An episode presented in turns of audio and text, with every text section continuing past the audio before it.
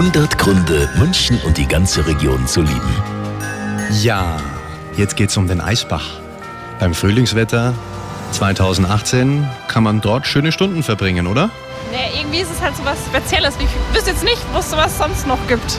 Ja, das ist halt warm draußen, das ist eine Wiese, wo man sich hinlegen kann. Also ganz besonders ist natürlich das Kaiserwetter, der Sonnenschein und der strahlenblaue Himmel. Es ist so wunderbar und draußen zu sein, einfach am Wasser, es ist herrlich. Wenn dann noch die richtigen Leute dazukommen, dann gibt es keinen schöneren Tag. Auch wenn man nicht schwimmen gehen kann, keine Ahnung, das ist einfach der chilligste Platz hier in München.